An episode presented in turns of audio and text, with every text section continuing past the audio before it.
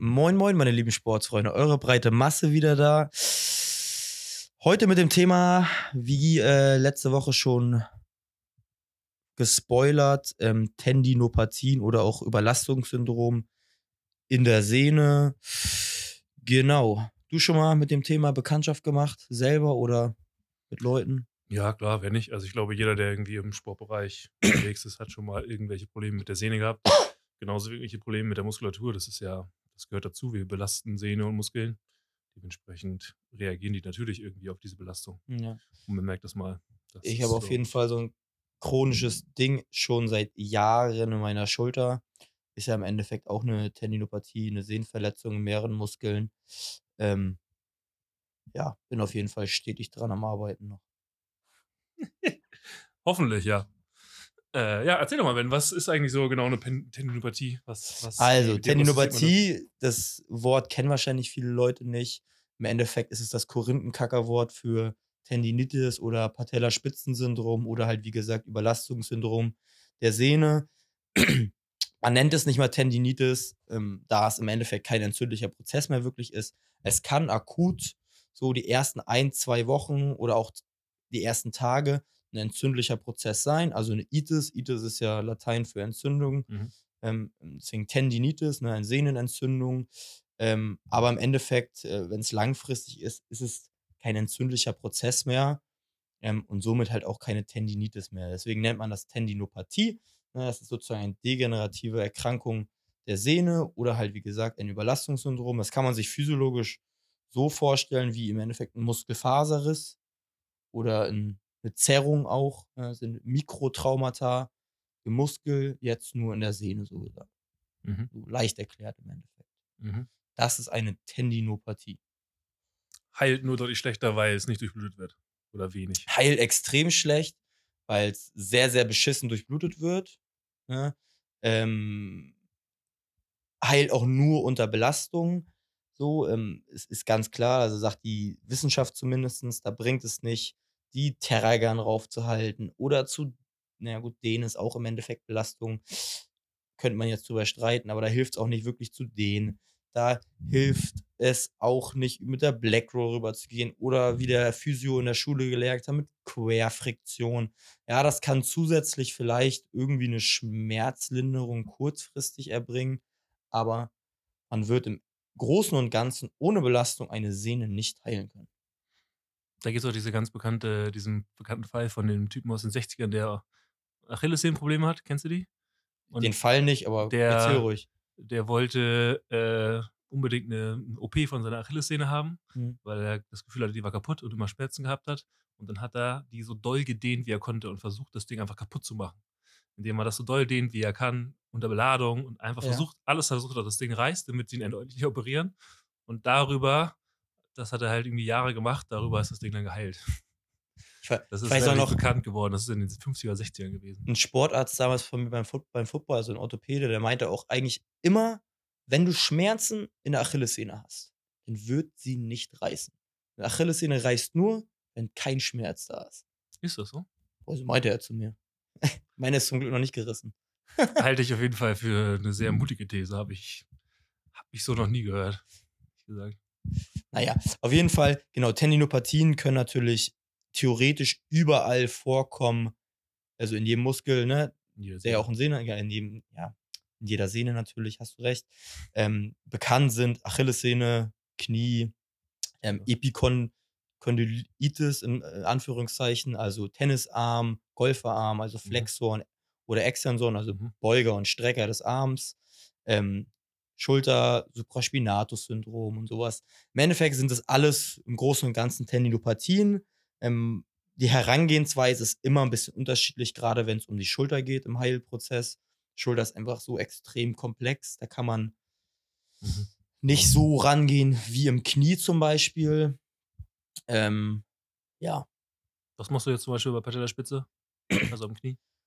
also Also, erstmal ganz klar brauche ich eine klare Diagnose, ne? Dass es wirklich Patellaspitze ist. Das finde ich eigentlich ziemlich gut mit einer Anamnese heraus. Ne, wenn ich frage, wobei genau hast du den Schmerz? dann ist es meistens so, dass halt bei schnellen Mhm. Dehnungsverkürzungszyklen der Schmerz vorkommt, ne? Klar. Weil die Sehne halt ähm, gerade bei, ne, die Sehne fungiert im Endeffekt ähm, wie so eine Feder und federt ab oder bringt uns auch plyometrische Kraft, ja. So, und da fun fungiert sie und da tut sie dann meistens weh. Zum Beispiel, wenn ich jetzt irgendwie von der Treppe runterspringe. Aber ähm, tut auch weh, wenn ich zum Beispiel die Treppe runtergehe, weil sie da auch auf Dehnung gebracht wird im Endeffekt. Ne, wenn da Schmerz ist und der Patient es wirklich genau zeigen kann, dass ne, unter der Patella an der Sehne wirklich dieser Schmerz punktuell ist, bezeichnet es meistens so als so Messerstich. Ähm, es kann immer so ein bisschen seitlich abweichen, ne, weil die Sehne ist jetzt auch nicht klein. Mhm. Aber er sollte es auf jeden Fall immer punkt, ziemlich punktuell zeigen können. Da ist der Schmerz irgendwie kein großen Raum oder sowas zeigen, sondern wirklich punktuell. Ähm, genau, also das heißt, ne, der Schmerz muss punktuell sein, das ist schon mal eine wichtige Diagnostik. Dann auch, wann der Schmerz auftritt. Und dann kannst du meistens schon ziemlich gut sagen, ähm, dass es ein, eine Tendinopathie oder ein Patellaspitzensyndrom ist. Ne, Gerade bei den bekannten Sachen wie Achillessehne und Patella. Mhm. Ähm, was war nochmal deine Frage? Ich hab's, Ja, das war, wie du das erstmal herausfindest und was du da machst bei der, also bei Patellaspitze, was machst ja. Im Grunde genommen ähm, Loading Management, ne? also was eigentlich unser ganzer Job ist, aber jetzt halt für die Sehne. Ne? Dabei muss man natürlich eine Sehne verstehen und verstehen, wie so eine Sehne arbeitet. Ne? Ähm, die Sehne, wie ich schon meinte, das ist im Prinzip fungiert die so ein bisschen für den Muskel wie so eine Feder. Es gibt natürlich auch verschiedene Arten von Sehnen. Ne? Ähm? Mikrosehnen zwischen den ganzen einzelnen Faser. genau. Anteilen.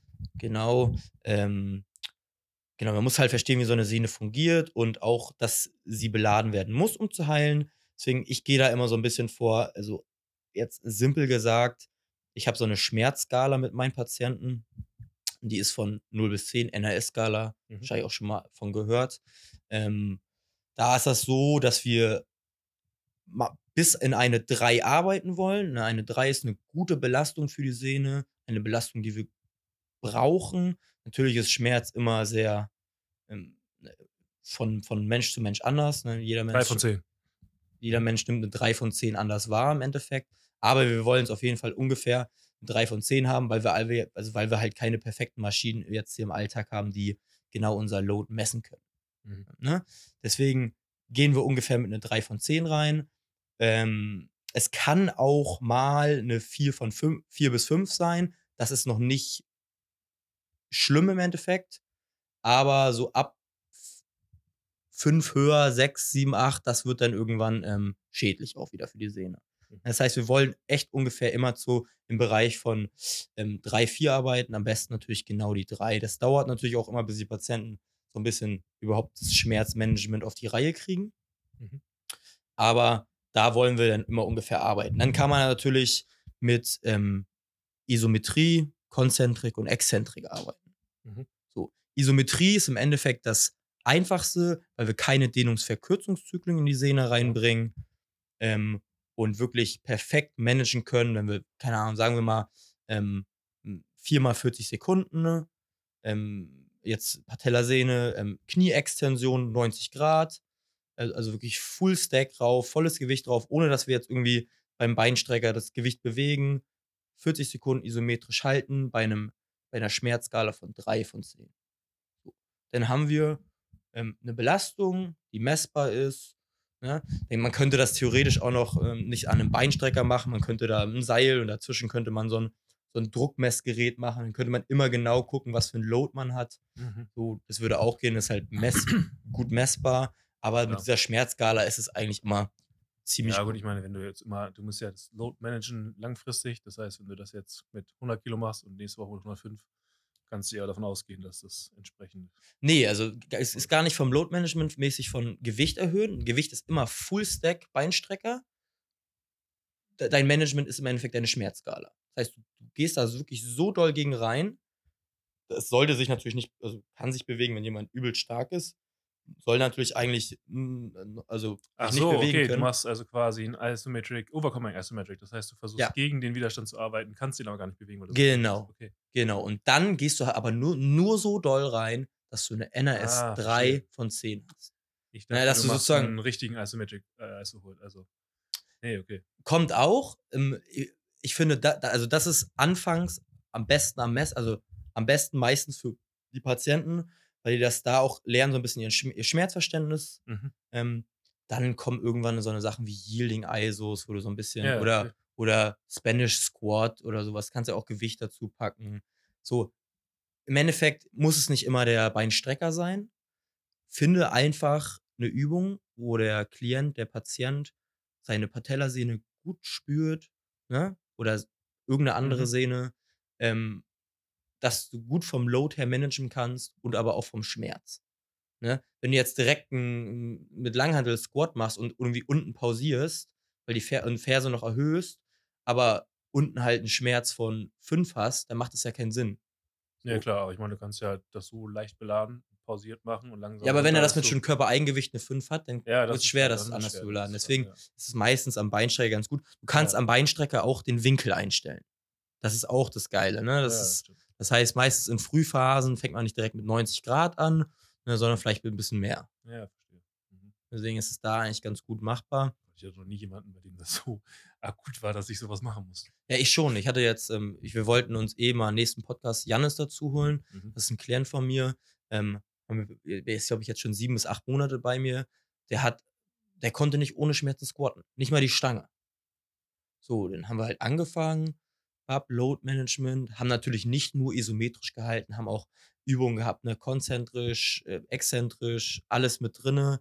Natürlich fängst anfangs. An mit isometrisch, dann. Äh, Genau, dann machen wir zum dann- Beispiel äh, isometrisch, ist auch Studien belegt, ist auch immer schmerzlindernd.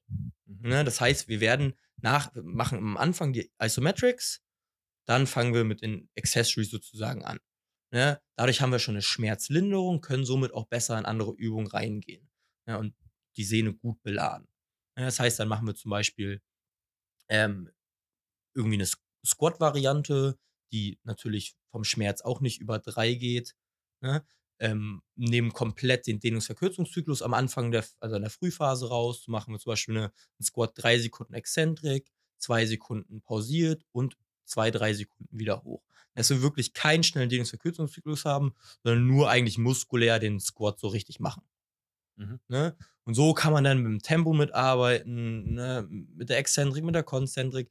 Ne? Es gibt, äh, ich weiß nicht, es gibt auch viele Physiotherapeuten, die nur exzentrisch oder nur isometrisch arbeiten. Ne? Aber wir haben ja auch die Vari Variablen der Konzentrik, Exzentrik, also wir können ja mit allem arbeiten. So, ne, das ist ja, Ja, ich finde, ich bin ja großer Fan von so Triphasic, also das nochmal phasisch aufzuteilen, dass du eine Phase hast, wo du Ja. eine primär als primären Stressor nutzt und dann den, also einmal Exzentrik primär zum Stressen, Ja. Isometrik und einmal. Gut, aber im. Endeffekt gut, musst du, auch wenn du die Exzentrik lang machst, wenn du dann aber äh, nicht pausiert und schnell wieder hochgehst, hast du halt wieder einen Dehnungsverkürzungszyklus Ja, ja, klar. drin, Ja, dann ist halt im Grunde genommen wieder Kacke. Also am Anfang. Ja, du musst halt, ne? also Load Management, klar. So, das ist Ja. halt 3 von Und- 10 ist ja, kannst ja gut mit, mit arbeiten. Genau. Und im Endeffekt haben wir das dann so alles langsam beladen, bis wir jetzt schon wieder, bis er wieder Handball spielen kann. Er kann jetzt, wir machen jetzt schon wieder plyometrische Übungen, ne, weil wir auch weiterhin die Sehne beladen, aber wir machen auch weiterhin noch isometrisches, einfach um Sehnenhypertrophie auch zu leisten. Ne, weil, äh, soweit die Studien bis jetzt auf jeden Fall sind, ist Isometrics immer noch für Sehnenhypertrophie mit das Beste, was man machen kann. Ne? Also diese, also schwere Isometrics. Mhm. Ähm, genau, also wollen wir im Endeffekt ja Hypertrophie wie die Sehne machen. Haben wir gemacht. Äh, wie gesagt, der squattet jetzt wieder 200, was hat er letztens Box Squat? 225. Ähm, spielt jetzt bald wieder Football. Also heißt nicht, dass es immer mm, so funktioniert. Ne? Und man muss auch dazu gucken, das waren jetzt acht Monate Reha. Ne? Acht Monate sind Ja, lange, eine Sehne braucht lange. Und das kommt halt auch immer drauf an. Wenn du das halt Problem, wenn das chronifiziert und du das irgendwie schon seit fünf Jahren hattest, wie er zum Ja. Beispiel auch, oder ich glaube drei Jahre hatte er, das weiß ich gerade nicht genau, dann braucht es halt auch einfach lange. Also eine Sehne Ja, braucht eh schon lange. Ja. So, we- wenn das ein akutes Ding ist von Anne-Gerät, ne, die eh kein Load au- außer Treppen gehen, ja, muss man einfach mal so sagen. Ne? Oder, ja, klar. was weiß ich, Peter oder Annegret, die halt, das kommt, der einzige Load auf deren Sehne ist irgendwie Treppe runtergehen, Treppe hochgehen zum Büro. Wobei Dann- Treppe hoch ja nicht das Problem ist.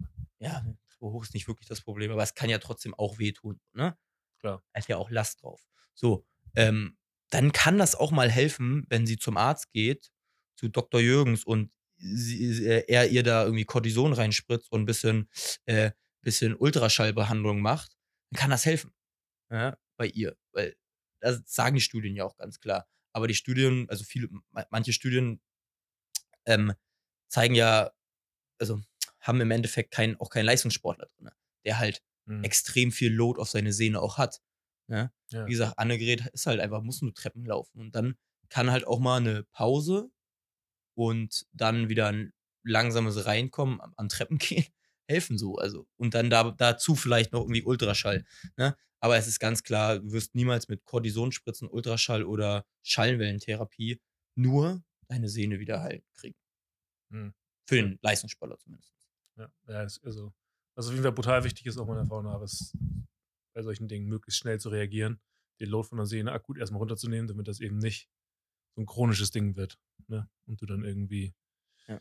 langfristig diese krassen Probleme hast. Aber da sind wir halt auch, äh, meistens ist es ja chronisch und da sind wir halt auch mit diesem Schmerz-Ding ähm, dabei. Ne? Das heißt, dass wir im Endeffekt ähm, auch eine Schmerzresilienz aufbauen.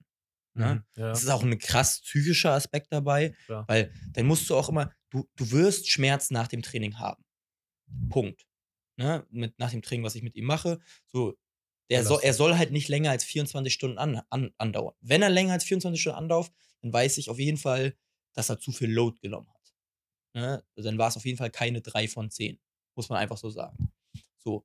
Und deswegen haben wir gerade am Anfang in der Frühphase, nachher ist es dann, also klar, wäre es noch schön, einfach um das alles, um den Progress zu sehen und schön zu halten. Aber gerade am Anfang ist es wichtig, dass man ähm, seinen Schmerz auch immer aufschreibt. Ne? Sozusagen während des Trainings, aber auch einen Tag danach. Ne? Wie ist der Schmerz okay. jetzt? Sodass man auch da Schmerzmanagement sozusagen betreibt. Ja. Okay. Welche Sehnen sind sonst noch häufig betroffen, außer Patella? Wie gesagt, Achilles, Schulter, Supraspinatus. Bei mir zum Beispiel war Supraspinatus, also ist wahrscheinlich, also das heißt ist, also ich habe ein MRT machen lassen, weil ich es einfach für eine Präsentation brauchte, weil ich eine Präsentation auch über Tendinopathie gehalten habe. Und ähm, da war auf jeden Fall zu sehen, dass mein äh, Supraspinatus, Teres und Infraspinatus ange, angeschossen waren sozusagen. MRT-Bild ist aber auch nicht da, auch nicht immer extrem aussagekräftig. Ne, man kann auch mhm. ein äh, auffälliges MRT-Bild haben und keinen Schmerz. Äh, ich kann auch ja. eine, ähm, äh, im Endeffekt eine Therapie gemacht haben mit jemandem und der hat keinen Schmerz mehr, aber das MRT-Bild ist immer noch auffällig. Ja, das ist wie auch mit einem Bandscheibenvorfall. Du kannst im Endeffekt eine Bandscheibenvorwölbung haben, aber keinen Schmerz dazu. Oder auch keinen ausstrahlenden Schmerz. Mhm. So, aber das MRT sagt ganz klar, öh, da wölbt sich was vor. Ja, gut, ich meine, da ist ja noch mal ein bisschen generell ein bisschen anders. Das ist natürlich immer anders von der Struktur abhängig. Aber ich bin einfach insgesamt kein Fan von diesem bildgebenden Verfahren. Ja. Äh, klar kann das mal sinnvoll sein, aber so am Ende des Tages, gerade mit solchen Geschichten, alles was irgendwie Muskelsehne betrifft, würde ich immer erstmal konservativ ähm, therapieren und versuchen, einfach das Load Management zu verbessern und einfach gar nicht dieses Fass aufzumachen, dass man sich da so reindingst und dann kommt man auch ganz schnell in so einen Mechanismus, wo alle irgendwie dann rumrätseln, okay, was könnte es sein? Dies, das, jenes, Hu. Und dann werden da eine Million Begriffe durch die Dings gejagt und der Patient oder Klient versteht sowieso keinen von denen, muss jeden einzelnen googeln, dann fängt er an zu googeln, das ist ganz schwierig. Ja. Und dann fängt da so ein Mechanismus an, ne? da muss man sich auf jeden Fall schnell möglich raus, äh, rauswinden die Leute sind halt auch einfach nicht mehr schmerzresilient. Haben sie mal einmal ein bisschen Schmerz an irgendeinem Punkt, viele zumindest, ich will natürlich nie immer alle sagen, aber viele sind halt einfach nicht mehr schmerzresilient. Die haben Schmerzen direkt zum Arzt, direkt irgendwie eine Diag Diagnose. Das ist halt auch problematisch so. Also Schmerz kann ja, muss ja nicht immer ein strukturelles Problem sein. Ne? Absolut, ja. Ich, ich würde sagen, ich sehe da ganz klar für mich zwei Populationen. Ich sehe die einen, die zu sensibel sind. Ja und eher zu oft zum Arzt gehen und sich zu viel Gedanken machen, so Overthinking und einfach so richtig, ja, wo ich dir recht geben würde. Ja. Und ich sehe die anderen, bei denen genau das Gegenteil der Fall ist, die einfach viel zu stumpf sind. So wie du? So wie ich und so wie, sagen wir mal, Leute aus dem Leistungssport tendieren ja. eher in diese Richtung. So. Ja. Die sind eher ein bisschen zu stumpf, haben ein bisschen zu wenig Respekt vielleicht vor einigen Dingen, sehr risikoaffin. Und äh, muss ich gerade an einen Klient von mir denken, gerade keine Schulterschmerzen mehr hat und dann an Silvester direkt Benchmarks auch mitmacht. Solche Geschichten. Äh, Gut, das ne? ist halt, das ist für ein Überlastungssyndrom supi. ja, aber also ich will es auch nicht zu doll schlecht reden, weil ich finde diese Stumpfheit auch super. Ja. Weil das äh, ist halt resilient und das hat, zeigt ja auch viel Vertrauen in den Körper. Es ist halt ein bisschen dumm und es ist auf jeden Fall kein optimales Stress- und Load-Management. Aber diese Stumpfheit im Mindset, die will ich eigentlich erhalten und ich mag auch dieses Kompetitive, das ist alles super. Man muss halt zusehen, dass man solche Leute irgendwie mit den richtigen Mitteln ausbremst, ohne sie schwach zu reden. Und das ist echt nicht immer so einfach, finde ich. Genau. Ja, und äh, zum Beispiel bei, bei, bei mir, äh, gerade bei der Tendinopathie-Reha, äh, ist es auch immer ganz wichtig, dass man denen auch erklärt, dass Schmerz im Endeffekt gut ist. Mhm. Ne, der, ja, der Körper, ja, ja naja, der Körper sagt dir da, da ist was nicht richtig und den Schmerz können wir jetzt nutzen, um die Heilung im Endeffekt anzuregen. Ja, wobei das schon irgendwie sehr kontraintuitiv ist, ne? So. Du denkst halt immer, wenn du Schmerzen hast. Genau. Aber das ist ja, das ist ja so gerade dieser Mindfuck im Endeffekt ja, in der Reha jetzt gerade von der Tendinopathie. Ja. So ein bisschen Sehnenkart. Also ich meine, äh, ich verstehe deine Aussage und ich sehe das natürlich ein äh, Stück weit genauso. So ein Sehnenkater ist halt auf jeden Fall sinnvoll. So wenn halt ja. du belastest so eine Struktur, die reagiert auf die Belastung und meldet sich irgendwie, das ist auf ja. jeden Fall ein guter Mechanismus. Äh, und dass du dann darüber halt steuern kannst und siehst, okay, es war jetzt, weiß nicht, drei von zehn. Ähm, und das kannst du irgendwie entsprechend äh, steuern.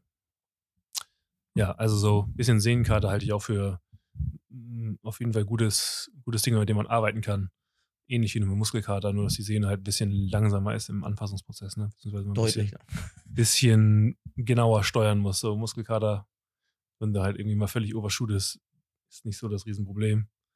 Klar kannst du dir irgendwas reißen, aber das passiert ja gerade im Krafttraining, ist das extrem unwahrscheinlich. Im athletischen Bereich dann schon eher mit schlechtem Warm-up, aber auch da ist es weniger die, wohl doch auch Überbelastung. Verschiedene Faktoren. Naja, ähm, anderes Thema. Was kann man eigentlich machen? So, wenn du die Sehne hast, kann ich den Heilungsprozess noch irgendwie unterstützen? Supplemente, was hältst du davon? Ja, im Endeffekt äh, könnte man Kollagen, also die Sehne besteht aus Kollagen Typ 1, man könnte das natürlich supplementieren, äh, also das Aminosäurenprofil im Endeffekt zu sich nehmen, mhm. aber ähm, gibt es keine guten Studien zu, also ob das jetzt wirklich hilft. Ich weiß, du bist ein Freund vom Supplementieren. Im Endeffekt kann man es ja versuchen, auch wenn es dann mhm. nur der Platz, äh, in Anführungszeichen nur der Placebo ist, der einem da hilft. Ähm, ich meine, versuchen kann man es, wenn es hilft, dann hilft ähm, Why not? Wie gesagt, die Wissenschaft ist da jetzt noch nicht so richtig weit, um zu sagen, dass es hilft. Ich weiß, dass es bei, bei Hunden und so wird Kollagen Typ 2 für also bei Arthrose und so ganz viel mhm. gegeben, mhm. Ähm, gespritzt und so. Ähm, wie gesagt, Sehne ist Kollagen Typ 1 ja, im Endeffekt unterstützt es, wenn du es nimmst, unterstützt auch deine Knochen. Das ist auch alles Kollagen Typ 1 und so, ne? Ähm, also du wirst auf jeden Fall, es wird, es wird dir nicht wehtun. Es wird dir auf jeden Fall helfen. Aber ähm, ob es jetzt an der Sehne da ankommt, fraglich. Wie gesagt, ausversuchen, mhm. why not? Also ich meine, ich habe auch keine Ahnung, wie gut das an der Sehne ankommt. Und die Frage ist natürlich auch, was ist so der limitierende Faktor für die Heilung? Ist das so, dass irgendwie die Bausteine möglicherweise nicht so vorhanden sind? Aber so was ist das Risiko? So, für mich ist auf jeden Fall No-Brainer. Ich würde das definitiv supplementieren, wenn ich Probleme hätte. Äh, einfach testen und gucken, was es bringt. Warum nicht? Also, ich sehe da keinen also Risk to Reward. So, der Reward, den sehe ich. Das Risiko sehe ich nicht wirklich. Also einfach ein bisschen was nehmen. Also, kostet natürlich pro Euro, aber ist ja jetzt nicht teuer. Ich bin, ich bin erstaunt, dass du nicht reingeredet hast, dass man sich auch nicht nochmal bei, bei einer Patellaspitze den Fuß angucken muss oder die Hüfte. Das stimmt. Das, äh, da das, bin ich 100% deiner Meinung. Das, ist, äh, das würde ich in meiner Praxis auf jeden Fall machen. Voll. Das ist ja auch ein Ding. Ne? Im Endeffekt ähm, musst du ja auch immer gucken, warum ist es jetzt Überlastungssyndrom? Äh, natürlich bei einem, keine Ahnung, äh, wenn ich jetzt äh, drei Jahre kein Trampolin mehr gesprungen bin und dann aber wieder volle Kanne reinballer, weil ich irgendwie drei Jahre auch nichts gemacht habe, natürlich, dann haben wir natürlich auch das, äh, den Übeltäter so. Aber ähm, sowas kann natürlich auch schleichend kommen. Ja, kommt eigentlich fast immer schleichend. Oder? Patella, also Achilles, eigentlich die ganzen Sehnenprobleme sind fast immer chronische Überbelastung, also einfach schlechtes Load-Management über das einen längeren Zeitraum. Auf jeden Fall. Oder, ja, oder halt. natürlich, wenn du jetzt, sag mal, gerade einen Knickfuß hast, Knick-Senkfuß, irgendwie was in die Richtung, ne, dann ist natürlich gerade auf der Achillessehne auch eine, äh, einzelne Fasern, die viel, viel mehr belastet werden. Ne? Meistens ist es halt einfach was Akutes, was nicht vernünftig ausgeheilt wird oder geheilt wird und dann halt komplett falsch, falsches Load-Management gemacht wird. Ne? Das heißt, die haben Schmerz im Knie, weiter Fußballtraining oder weiter Mhm. beugen oder weiter das überhaupt Ohne kein Load runtergenommen, dann Mhm. wieder progressiv hochgeladen. Du musst dich halt immer da abholen, wo du bist, gerade bist. Das auf jeden Fall. So. Und das ist halt im Schmerzen das genau dasselbe. Wenn du Schmerz im Knie hast äh, und, und das eine, keine Ahnung, eine 7 von 10 ist beim Kniebeugen, dann sollst du vielleicht gerade kein Kniebeugen. So. Das Oder so weit ja, runtergehen, dass es eine 3 von 10 wird. Ja. was heißt ja, kommt natürlich dann wieder darauf an, was es ist, so, Mhm. ne? Aber ne, wenn es jetzt, keine Ahnung, Meniskusschaden ist, dann sollst du vielleicht nicht in den 3 von 10 reingehen. So, ne? Aber ja, gut, aber einen Meniskusschaden, den wirst du ja nicht über die Zeit bekommen. Also, das ist ja Nein, keine Verletzung, nein, die jetzt irgendwie Dauer über. war jetzt. Ja. Nur das nicht, dass sich jetzt alle denken, oh, kann ja dann immer eine 3 von 10 reingehen. Ja, das stimmt natürlich. Ich bin ja generell eher Fan davon, wenn du irgendwas hast, also in meiner Praxis, wenn ich das überlege, okay, sowas hätte jemand. Ja, gehen wir immer auf den Einzelfall, das ist echt schwer zu pauschalisieren. Ja. Aber ich würde tendenziell, wenn jemand schwer beugt, eher die schwere Beuge wegnehmen, weil mir einfach das Bewegungsmuster viel zu heilig wäre. Und ich Angst hätte, dass durch Kompensation und so weiter das Bewegungsmuster verloren geht.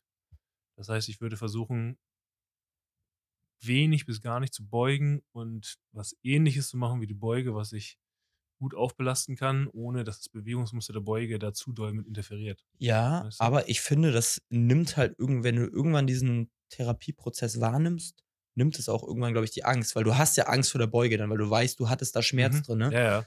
So baust du ja auch wieder so ein bisschen ähm, Confidence auf. Das ist auf jeden Fall ab einem gewissen Punkt wichtig, aber Confidence brauchst du nur auf, wenn du mehr Ja. oder weniger schmerzfrei oder schmerzarm beugen kannst. Wenn du jedes Mal beim Beugen eine 7 von 10 Schmerzen hast, ja. Dann wirst du diese Confidence auf jeden Fall nicht aufbauen, sondern eher verlieren. Und dann hängt es natürlich auch davon ab, wie sensibel du bist. So. Es gibt ich halt Leute, ich- bei denen das. Ich finde mal, es gibt aber auch einen. Fehler, weil es einen Grund hat. Das heißt, es ist auch immer Time for Improvement im, im Squat zum Beispiel. Das heißt, du kannst den Squat dann auch nochmal perfekt runterbrechen. Ich meine, wenn du von einem 200 Kilo Squat auf einen 60 Kilo Squat auf einmal runterspringen musst, ne, wie bei manchen das halt ist, gerade beim Powerlifting, auf einmal nur noch 60 Kilo squatten kannst, dann kannst du halt auch mal richtig schön die Technik runterbrechen und da nochmal ein bisschen ordentlich dran arbeiten. Ne? Ja, Das ist auch wobei ganz das geil. halt einfach auch motivational brutal kacke ist, ne? Wenn Mhm. du wirklich noch so leicht beugen kannst. Ist es auf jeden Fall, klar. Ähm, ja, wie gesagt, das Load Management ist ja auch im Endeffekt, mu muss ja nicht beugen. Ne? Es gibt ja genug andere Übungen, Klar. wo du äh, die Patella irgendwie belasten kannst. Hauptsache, ähm, wenn man, man benutzt halt, ne, Exzentrik, Konzentrik, Ja, ja. Isometrie, bis hin zu irgendwann schnellen Dehnungsverkürzungszyklen, ne? Einfach progressiv aufbauen, mit Gewicht, mit dem, mit Tempi, Tempi, Tempo, Tempi, ja. Tempi. Ja, verschiedene Tempi. Nach und nach das Tempo anziehen. Ja. Ja, So. ja also Load Management ist auf jeden Fall wieder, ist immer das, das Allerwichtigste, klar. Irgendwie verstehen, okay, je, je schneller ich mich bewege, je mehr Dehnungsverkürzungszyklus ich habe, desto äh, mehr Belastung habe ich auf der Sehne. Ne? Das irgendwie steuern. Und dann finde ich auf jeden Fall, also generell, wenn ich irgendwie Problemchen habe, Zickereien, ich will jetzt nicht Verletzungen sagen, weil ich finde das Wort auch einfach scheiße. So, Anpassungsprobleme, sagen wir mal so. Ähm, dann kann ich natürlich immer einen Schritt zurückgehen und die Zeit nutzen, um irgendwie im funktionellen Bereich zu arbeiten. Das finde ich auf jeden Fall auch gut. Also Technik, ja, aber sagen wir mal, den Fuß irgendwie stabiler zu machen, wenn es jetzt im Patella geht. Äh, oder das, die Schulterblätter stabiler, wenn es und äh, bessere, geschmeidigere äh, Rotation im Schulterblatt zum Beispiel, wenn ich jetzt Probleme im, in der Schulter habe oder Achillessehne, Füße auch. Ja. Schulter, Schulter ist halt auch wieder schwierig. Da kannst du zum Beispiel dieses Prinzip von der Patellasehne, ne, was ihr auch mal googeln könnt, wenn ihr den Podcast hört, die Berliner Methode. Das ist so eine ziemlich laufende Methode, wie man so ein Patellaspitzensyndrom angehen kann. Das funktioniert, fungiert auch mit dem NRS-Skala und mit einer Isometrie. Ähm, ist eigentlich ganz gut. Lest euch das mal durch, könnt ihr einfach wirklich googeln und dann kommt das als PDF-Dokument. Aber mit der Schulter ist das natürlich wieder was ganz anderes. Ne?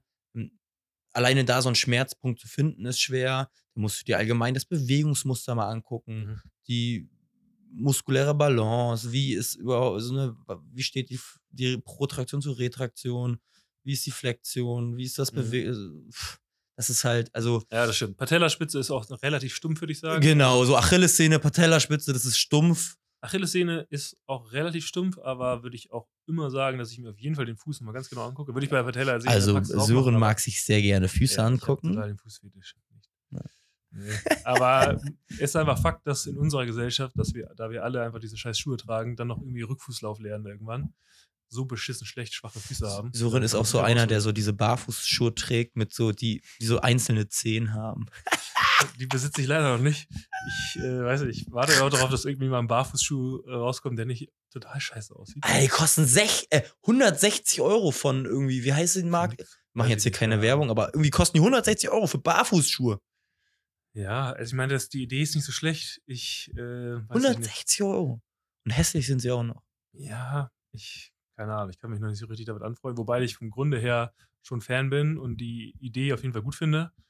Aber irgendwie finde ich die Umsetzung noch nicht gut. Ja. Deswegen dauert es wahrscheinlich noch, bis ich mir welche kaufe. Äh, Da, da, da hat man auch viel Überlastungssyndrom, äh, wenn Leute von normalen Schuhen auf Barefootschuhe um, umwandeln klar. und dann halt immer ähm, Asphalt und hartes Laufen. Ja, das ist hast auch du halt von der Plantarfaszie, Alter, Ja. bam. Ja, du kannst nicht erwarten, dass du von deinem normalen Schuh oder Rückfußlauf auf einen Barfußschuh in Ja. eins umwechselst und pff, alles ist gut. Äh, machen wenn die du aber alle, die kaufen sich du- bam, getragen, auf einmal Fußschmerzen. dein Leben lang mit flachen Schuhen gebeugt Ja. hast und dann kaufst du dir Gewichtheberschuhe und dann auf einmal macht deine Patellasehne nicht mehr richtig mit. Ja, das ist natürlich Komisch. ganz seltsam, ja. Ja. Äh, worauf ich eigentlich noch hinaus wollte, ist ja Schulter, dass du halt einfach in der Schulter ist es einfach brutal viel Funktion, Schulterblattrotation, Schulterblattstabilität, all diese ganzen Geschichten und dass du dein Schulterblatt da nicht so richtig einklemmen darfst, weil beim Supraspinatus, Infraspinatus Gedöns ist ja schon sehr viel auch Einklemmung irgendwo, die damit reinspielt. Und Genetik auch. man- Ja, wenn, der Sub, wenn der aber- Subakromialraum eh einfach Ja, schon genetisch kacke ja. ist, so, ja, dann macht ja Wahrscheinlich. jede kleine, kleinstes Ödem da halt auch schon Aua, ne? Muss man auch sagen. Ja. Bestimmt. Bei mir ist auch rechts bin ich immer mal draufgeflogen auf die Schulter. Seitdem geht es mir viel schneller, dass ich da Probleme reinkriege. Ja. Aber, aber da kann man auf jeden Fall funktionell viel, viel mehr arbeiten. Auf jeden Fall, ja. Und das geht auch relativ gut wieder. Da musst du weg. auch über den Thorax mitarbeiten, Ja, mit Thoraxbeweglichkeit. Klassiker. Ne, das ist alles. Boah. Thorax-Mobi, Schulterblatt stabil aus allem, was das Schulterblatt rotiert. Ne? Und dann halt einen guten, also gerade beim Benchen, einen guten Barpath und so. Ja. Nicht so ein Elbow-Flare wie ich. Ja, das ich mache ich mach ja nur Close Grip. Das stimmt. Das muss sich auch noch ändern. Ja, ja, doch. Ich habe letztes Mal versucht, einen Finger weiter zu greifen. Ein Finger, Ja. gleich alles offen. War alles scheiße, ja. Wirklich. Also wirklich. War, ich habe eine Ringfingerbreite weitergegriffen. War scheiße. Hier ganz ehrlich. Normal. Aber langfristig werde ich wohl ein bisschen breiter greifen müssen. ja. Hauptsache ist schwer. Gut, haben wir noch Gut. irgendwelche abschließenden Worte? Äh, belade deine Sehne. Ohne Load wird sie nicht heilen. Punkt. Ja, auch wenn der Osteopath dir sagt, dass es von deiner Leber oder Niere oder, äh, oder was weiß ich kommt, ähm, bringt auch nichts, wenn du die reinigst oder irgendwie detoxt. Ähm, äh, belad die Sehne, nur unter Load kann sie heilen. Ähm, so eine Sachen wie Nahrungsergänzungs-Shit könnt ihr gerne mal ausprobieren. Wie gesagt, die Studienlage ist da noch nicht so weit. Ähm, ja, keine Angst haben. Einfach. Oh, keine Angst haben. Und wenn ihr Patella habt, kommt zu mir. Bam. so, ganz einfach, wa? Was ist dein Gym-Hit der Woche? Boah, mein Gym-Hit der Woche ist mh, einfach nur, weil ich gerade die Lage, also das Lied ist eigentlich nicht so gut, aber die politische Lage ist gerade sehr ernst. Und äh, der Song heißt Fick die AfD von Oh, Winnie mir. Baby. Ist Endlich mal ein guter Song von dir. Nee, der ist wirklich gar nicht mal so gut, aber einfach ein kleines politisches Statement heute mal. Ja, fick die AfD, ne? Finde ich gut. Meiner ist äh, Disappoint Me von Left to Suffer. Äh, inhaltlich weiß ich gar nicht so viel darüber, außer dass es um Disappointment geht. Wie du mich immer enttäuscht jeden Tag, wieder aufs Neue. Ich weiß. Ja, ich war gerade wieder Jeden krank. zweiten Tag. Ja, Anderthalb Wochen konnte nicht trainieren. Ja. Weil er mich zu hart dran genommen hat, einfach. Diesmal war es nicht meine Schuld. Nee, war es auch nicht. Na gut, ähm, ich, wir wünschen euch noch ein schönes Wochenende oder Rest der Woche oder äh, wann auch immer ihr das Ganze hört. Ähm, wir hoffen, die Soundqualität ist jetzt mal langsam perfekt, weil wir haben jetzt beide gute Mikros und Ich hoffe, meine Atmung war dieses Mal auch on ja, point. wir haben sehr viele ähm, Beschwerden bekommen, Hä? dass äh, Sören Lob sehr laut atmet. Lob, Lob. ja, Sören hat wohl auch Lob dafür bekommen. Es soll wohl auch erotisch gewesen sein, habe ich gehört. ja, Aber- das habe ich nicht gesagt. Na gut. Auf jeden Fall, äh, tschüss. tschüss. Ciao, ciao.